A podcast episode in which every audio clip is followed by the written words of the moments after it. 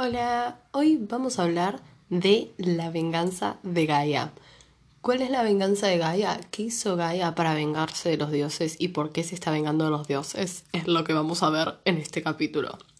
Básicamente Gaia estaba enojada con los dioses por el hecho de que ellos le ganaron a Cronos y la mataron. Y ella como nunca pudo aceptar que Cronos estaba equivocado, eh, nada, tipo, se reenojó con los dioses porque fue tipo, mataron injustamente a mi hijo preferido, no mataron injustamente a nadie, loca, tu hijo estaba enfermo. Entonces, el punto es que cuando los dioses llegan a la gloria, ya viven en el Olimpo, ya está Zeus, está Hera, está Atenea, Ares, em, nada, Gaia se enoja, entonces dice, ¿qué voy a hacer para vengarme de los dioses? Creó el ser más horroroso y monstruoso del multiuniverso. Creó a Tifón. Tifón es una bestia. Tipo, literalmente es una bestia. Es un ser gigantesco que tiene cabeza de dragón, piernas de serpiente, escupe fuego, tipo, tenía alas gigantes, creo que también tenía cola de dragón. No estoy segura, porque también hay muchas versiones diferentes de, de Tifón. El punto era que era el ser más horroroso y terrorífico del mundo. Y nada, ¿con quién lo tiene Gaia? ¿Lo tiene solo a tipo a, a, a Tifón o tipo lo tiene con alguien? Es compleja la cosa. Porque hay mitos que dicen que Gaia tuvo a Tifón con Urano y hay mitos que dicen que Gaia lo tuvo con Tártaro. Yo creo que Gaia lo tuvo con Tártaro porque para ese momento Urano ya se había muerto. Entonces no tiene mucho sentido que haya tenido a Tifón y que lo haya usado como arma después de haberlo tenido tanto tiempo. Como sería mucho mejor que lo haya creado específicamente para los dioses y que ya Tifón haya nacido con una misión, ¿entienden? Que no haya estado esperando años para hacer algo heroico. Heroico entre los titanes, ¿no? Porque heroico entre los dioses eso es cero heroico lo que está haciendo Tifón. La cuestión es, ¿quién es Tártaro? Eh, Tártaro no es una personificación de Gaia, o sea, no es algo que viene de Gaia. Simplemente es un dios de una zona de la muerte, ¿entienden? Por ejemplo, está Hades, que es el dios del inframundo. Entonces, parte de, de ser dios de la muerte también es formar parte del Tártaro, porque el Tártaro también es algo que pasa después de la muerte. Entonces, para eso está Tártaro, que vive en el Tártaro. Nada, básicamente Gaia y Tártaro tienen a Tifón y Tifón nace con la única misión y el único propósito de derrotar a Zeus, de destruirlo.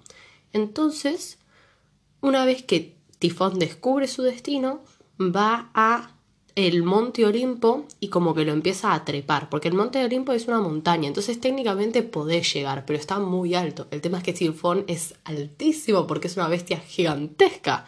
Cuestión. Eh, nada.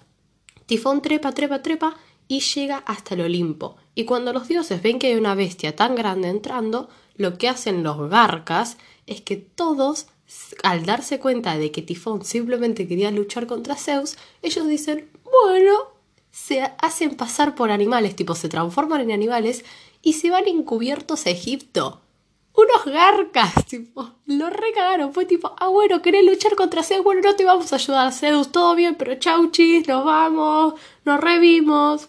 Igualmente hay algunas mitologías que dicen que Atenea también se queda, pero yo no lo nombro porque Atenea no hace nada en, este, en esta pelea. Como Atenea no forma parte de la pelea porque no hizo nada muy importante como para destacar.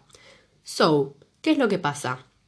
Tifón, dentro de la pelea que estaban teniendo eh, Tifón y Zeus, Tifón le arranca todos los tendones del cuerpo a Zeus. Literal, todos los tendones, tipo, no solo la parte esa del pie, tipo, todos los tendones del cuerpo. Entonces Zeus ya estaba como medio moribundo, ¿vieron? Porque que te arrancan los tendones es como que sos hueso con carne, tipo, what the fuck, ¿Qué, ¿cómo hizo para sacarle los tendones? No entiendo, esto es muy raro. La cuestión es que le agarra los tendones y se los da a Equidna que Equidna es una ninfa. Acá viene la cosa de las ninfas. Las ninfas pueden ser buenas o pueden ser malas, y también hay ninfas de todo, así que todo puede ser una ninfa. Por ejemplo, Equidna tiene patas de serpiente, tipo, ¿qué onda? ¿Vos te imaginás una señora que se transforma en un árbol? Ok, eso también es una ninfa. Pero también una ninfa puede ser una mujer muy peligrosa y mala con patas de serpiente. Tipo, es rarísimo. La cuestión es que Equidna estaba vigilando los tendones hasta que llega Hermes, que fue el único que se animó a ayudar a Zeus. Hermes es el dios no solo de los mensajeros, sino también de los ladrones. Entonces el dios de los ladrones le tiene que robar a Equidna los tendones y claramente lo hizo porque es el dios de los ladrones. Cuestión. ¿Qué es lo que pasa? Eh, Hermes le roba los tendones a Equidna y una vez que los tiene se los devuelven a Zeus. No me pregunten cómo se ponen los tendones, chicos, no pregunten eso porque no, quiero saberlo, por eso no lo investigué. O sea, les voy a dejar usar su imaginación porque la verdad no me quiero imaginar cómo se puso los tendones Zeus o si se los puso como turbio, turbio. Eh, y después llegan las moiras, que a mí, a mí me encantan las moiras. Em, me encanta el hecho de que en algunas como culturas paganas, o sea, culturas politeístas, eh, existan seres como las moiras, por ejemplo, en la mitología nórdica existen las nornas, no las moiras. Básicamente las moiras son tres viejitas que deciden el destino de la gente a partir de lo que tejen. Entonces pueden entrelazar el hilo que vos tenés de tu vida con el hilo de otra persona y que ahí pase algo con alguien. Ese algo puede ser bueno o malo.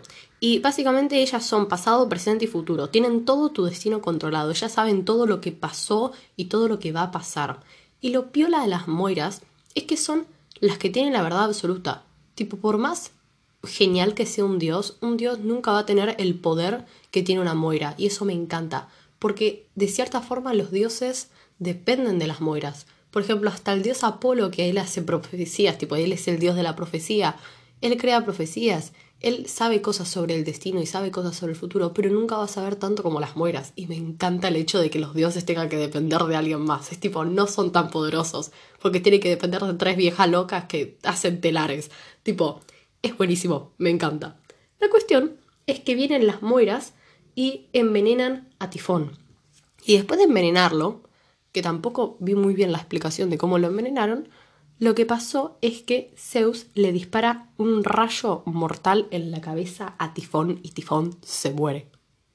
Épico. Bueno, nada, ahí termina el capítulo. Básicamente la cuestión y lo interesante de esto es la idea de que Gaia como que constantemente está pensando en una venganza. Entonces todos podemos estar viviendo tranquilos y de la nada Gaia tira un monstruo gigante nuevo que quiere vencernos. Y lo que pasa es que a partir que avanza el tiempo, Gaia va creando más gigantes para vencer a más dioses. Como Tifón tenía la, la, misión de vencer a Zeus, también hay otros dioses que ponele, otros dioses, otros titanes o otros gigantes que tenían la misión de vencer a ciertos dioses. Por ejemplo, no sé, Poseidón con otro titán o Poseidón con otro gigante. Y eso también es genial porque es como que hay mucho poder y mucha fuerza de los dos lados. Eh, les quería pedir perdón porque estoy publicando el capítulo el viernes en vez del jueves, porque estaba medio que subiendo todos los jueves capítulo. Pero lo que pasa es que esta es la tercera vez que lo grabo. Tipo, todo salió mal. Tipo, no sé si el universo me está diciendo que no tengo que publicar un capítulo, pero les juro que todo me salió mal.